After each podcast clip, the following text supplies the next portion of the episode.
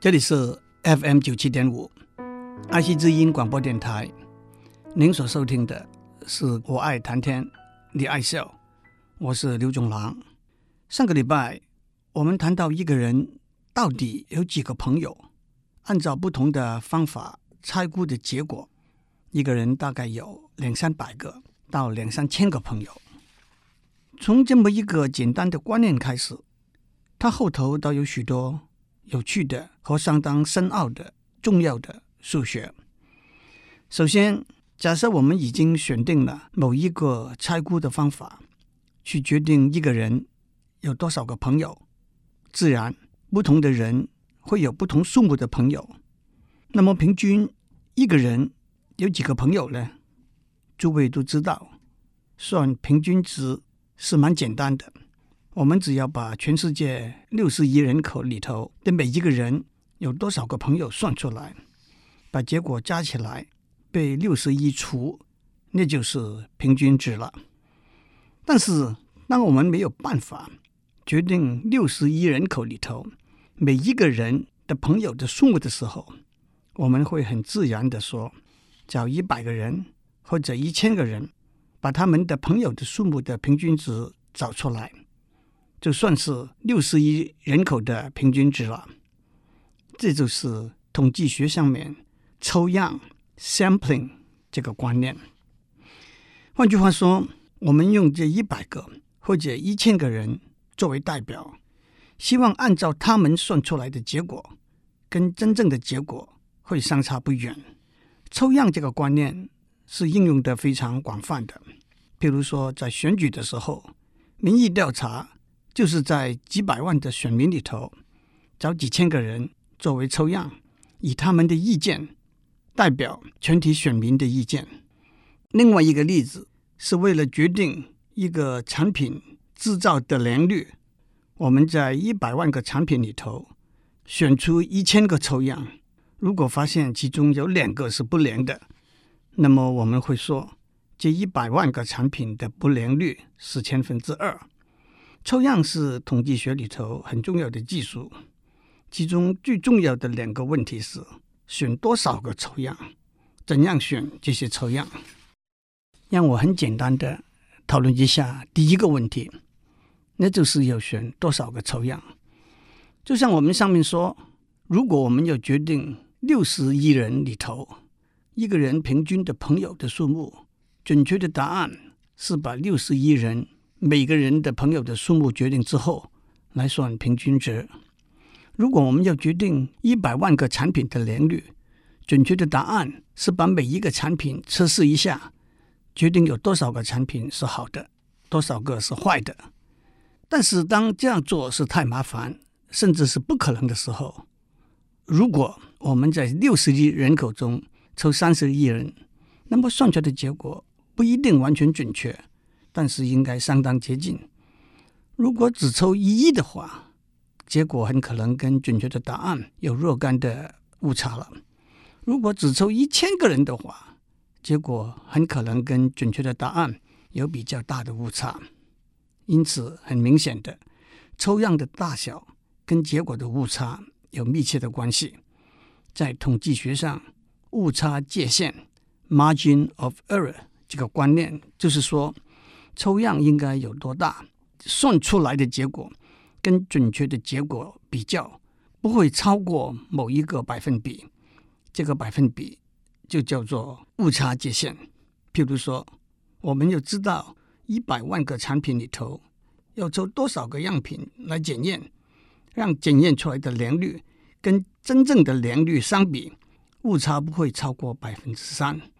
当你决定了要某一个误差界限的时候，有些统计学里头的公式套进去，就会告诉你抽样的大小最低限度应该是什么。但是假设我们已经估计出来，如果抽样的大小是两千个产品，误差界限就是百分之三，那并不表示每次你抽两千个产品，你得出来的结果的误差。一定是在百分之三之内，也许很多次不同的抽样得出来的结果误差是在百分之三之内的，但是偶然有几次的抽样得出来的结果是在误差界限之外，所以我们得加上另外一个观念，叫做信赖水准 （level of confidence）。那就是说，我们在很多次的抽样检验过程中，我们希望每一百次的抽样检验过程有九十次得出来的结果，它的误差界限是在预定的范围之内的。那么百分之九十就是我们的信赖水准。综合我们上面所讲的，当我们做抽样测试的时候，如果我们希望误差界限小、信赖水准高，那么抽样越多，结果就会越准确。至于第二个问题，抽样应该怎么样抽，我就不在这里说了。统计学是一个有趣、有用的科学。大家可以多找些书看看，多了解一点。但是科学家相信统计学，那么文学家呢？有人相信，也有人不信。大家都听过瞎子摸象的故事，有几个瞎子从来不知道象是怎么样一个动物。有一天，他们一起去摸一只象，摸到鼻子的说象是一根管子，摸到耳朵的。说像是一把扇子，摸到脚的说像是一根柱子，摸到尾巴的说像是一条绳子，摸到身体的说像是一道墙，摸到牙的说像是一根大萝卜。所以抽样是不可靠的。成语里头也有“以管窥天，以泥测海”那句话，那就是说，通过一个管子去看天空，用一个瓢。去量海的大小，都是眼光狭窄，力量有限，没有办法看到全貌，也是不相信抽样的例子。但是 William Blake 有一首很有名的小诗，前面两句是 “To see a world in a grain of sand, and a heaven in a flower”，从一粒沙看到世界，从一朵花看到天堂，那也不正是抽样吗？有一个作家寄了一本书的初稿给出版商的总编辑，过了一天，书稿就退回来，总编辑说不适合出版。这位作家很生气，写了一封信给总编辑：“你没有看完我的稿子，凭什么决定这本书不适合出版呢？我把稿子寄给你的时候，我刻意的把第一百页和第一百零一页粘起来。”我打开你退回来的稿子，第一百页和第一百零一页还是粘起来的，可见你没有看完我的稿子。总编辑回了一封信说：“当我吃一个鸡蛋的时候，如果第一口咬下去就发现这是一个发霉的臭蛋，难道我还要咬下去吗？”这也是抽样。成语里头也有“以管窥豹”。可见一斑这句话，也就是说，通过一个管子来看一只豹，起码可以看到它身上的一个斑纹。所以今天“可见一斑”这句成语是说抽样这个观念和技术还是有用的。我曾经在这个节目上讲过一个故事，有一位工程师、一位物理学家、一位数学家一起在苏格兰坐火车。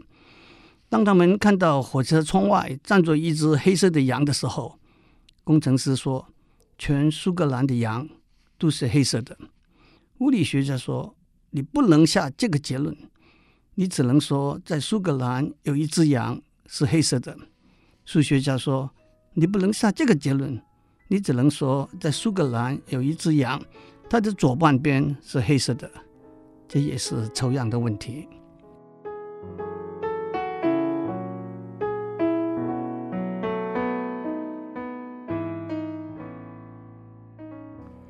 朋友这个关系有一个很明显而自然的延伸。某某公司的大老板是你的朋友吗？不是，但是他是我的一位好朋友的朋友。朋友的朋友这个关系，推而广之，朋友的朋友的朋友，朋友的朋友的朋友的朋友，一直下去，那就包括很多很多人在内了。首先，让我们用距离这个观念，把朋友的朋友这个关系数字化。假如一个人是你的朋友，你和他之间的距离是一；假如一个人是你的朋友的朋友，你和他之间的距离是二；假如一个人是你的朋友的朋友的朋友，你和他之间的距离是三，等等。在社会科学的研究里头，有一个流传很广的说法：世界上任何两个人之间的距离大概是六。这个说法是怎样来的呢？在一九六七年，美国哈佛大学的一位社会科学家做了一个实验。他在美国中西部的一个小城找了六十个人，他给每个人一封信，信上面写着收信人的名字。那是在波士顿一个神学院里头一个学生的太太。这六十个人，每个人的任务。是在他自己的朋友里头选一位他认为最可能帮忙的人，把信交给他，让他同样找一个朋友，通过一连串的朋友，辗转的把这封信送到这位太太手上。果然，四天之后，这封信就送到这位太太的手上了。而且从这封信传递的记录，也验证了送信的人和收信的人之间的距离。大概是六这个说法，也就是社会科学家叫做六度分离 （six degrees of separation） 这个观念。我相信很多人听到这个说法，立刻的反应是：只有六那么小吗？首先，让我做一个很粗糙的估算，说明在数字上这个推论不是不可能的。我们在上面讲过。每个人大约有两三百个到两三千个朋友，让我用最保守的估计说，每个人有一百个朋友。这一百个朋友，每人又有一百个朋友，这样反复计算，在距离等于或者小于六之内，大概包括了一兆人，远远超过全世界的人口的总数，那只是六十亿而已。当然。在这一兆人这个数目里头，有很多是重复的人。让我举一个虚拟而又具体的例子：在新竹城隍庙夜市卖鸡排的一位阿妈，她认得一位在园区上班、常常跟她买鸡排的工程师。这位工程师大学时代的一位室友，曾经去非洲当过义工，在那里他认得一位从德国来的女孩子。这个德国的女孩子在巴黎有一位从加拿大来的男朋友，这位加拿大人的姐姐在美国旧金山工作，她公司的大老板是一个来自黎巴嫩的移民。你看，从卖炸鸡排的阿妈到从黎巴嫩来的大老板，中间的距离也只是六而已。这个实验引起了许多社会科学家的注意，也因而推动了探讨。世界是小的这个现象。不过若干年之后，从这位社会科学家的档案里头，有人发现他的论文有点报喜不报忧的缺失。他没有把原来开始的六十封信的来龙去脉完全整理出来，没有交代清楚，从这六十个人开始，有多少个人的确通过若干个中间的朋友，把这封信送到。那位神学院的一个学生的太太手里。不过，这个六度分离的观念，起码在直觉上，大家觉得是相当合理的。后来，有社会科学家继续做了很多的研究，对六度分离这个观念也有了更多的了解。有一个研究结果指出，譬如说，新竹有一群在园区工作的工程师，他们平常来往很多。是一群结合得非常密切的朋友。在美国旧金山，有一群从事房地产买卖的华人，他们平常往来也很多，也是一群结合得很密切的朋友。如果有一位在新竹的工程师被派到旧金山去半年，他和这些从事房地产买卖的朋友开始认得交往，过了一段时期，这两组朋友就渐渐融合成为一组了。这个例子说明了，在开始的时候，不同的地方有很多组单独孤立，但是相当紧密结合的朋友。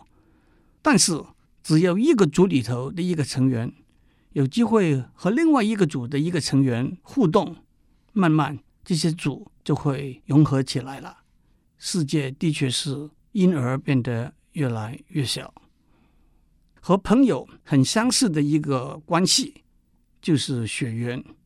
一个人和他的父母亲的血缘距离是一，和他儿女的血缘距离也是一，因此他和他的兄弟姐妹的血缘距离是二，他和他的祖父母的血缘距离也是二，因此他和他的伯父、叔父、姑母、舅父、姨母，那就是父母亲的兄弟姐妹的血缘距离是三。至于在中国历史上常常讲到一个人犯了罪，株连九族，那九族是什么呢？一个比较普遍的说法是。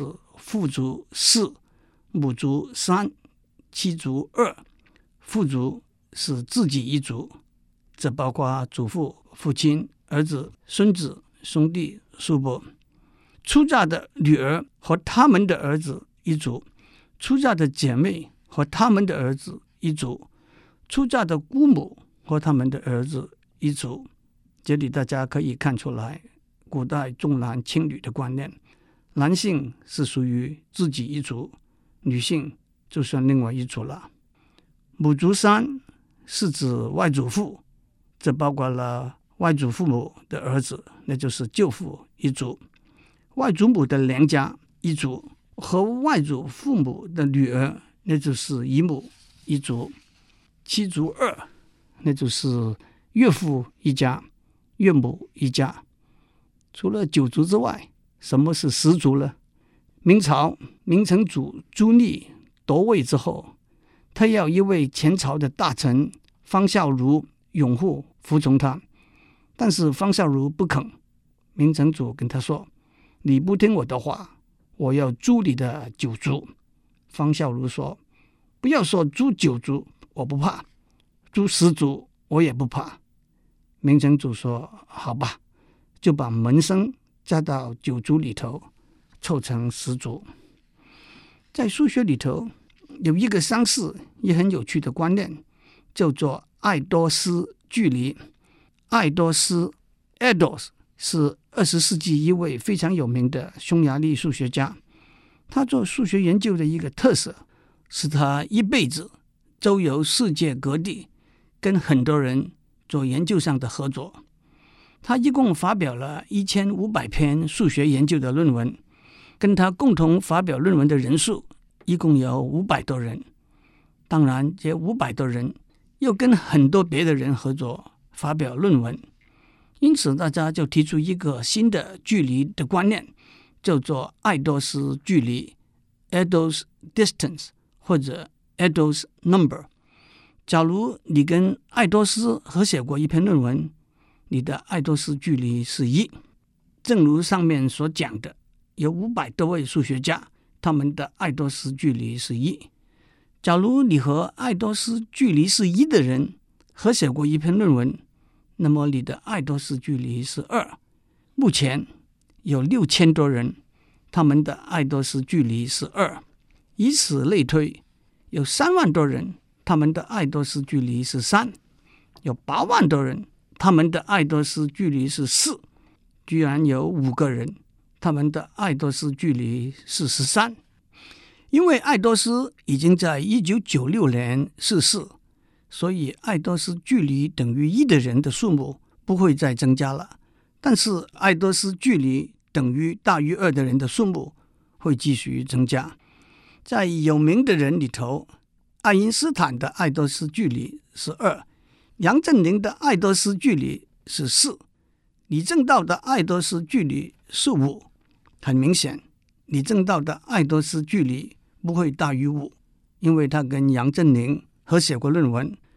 但是他可能不过没有通过比较短的合作途径和爱多斯比较接近，所以他的爱多斯距离的确是五。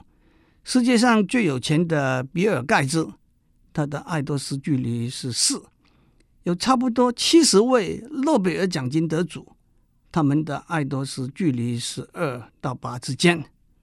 至于我自己呢，我的爱多斯距离是二，因此跟我合作写过论文的人，他们的爱多斯距离是三或者比三还小。举个例来说，清华大学资工系的黄婷婷主任和我合写过论文，所以他的爱多斯距离是三。他也和清华大学数学系的林文伟教授合写过论文，所以林教授的爱多斯距离是四。他们两位桃李满天下，因此通过他们，又有很多人，他们的爱多斯距离是四或者是五、是六。我和那人张韵诗也合写过论文，所以他的爱多斯距离是三。他有和好几位在台大、交大的教授合写过论文，所以光是在台湾资讯和数学的领域里头，跟爱多斯拉上关系的。我相信一定有几百，甚至上千，也不会是意外。祝您有个平安的一天。开车的时候记住保持距离，以测安全。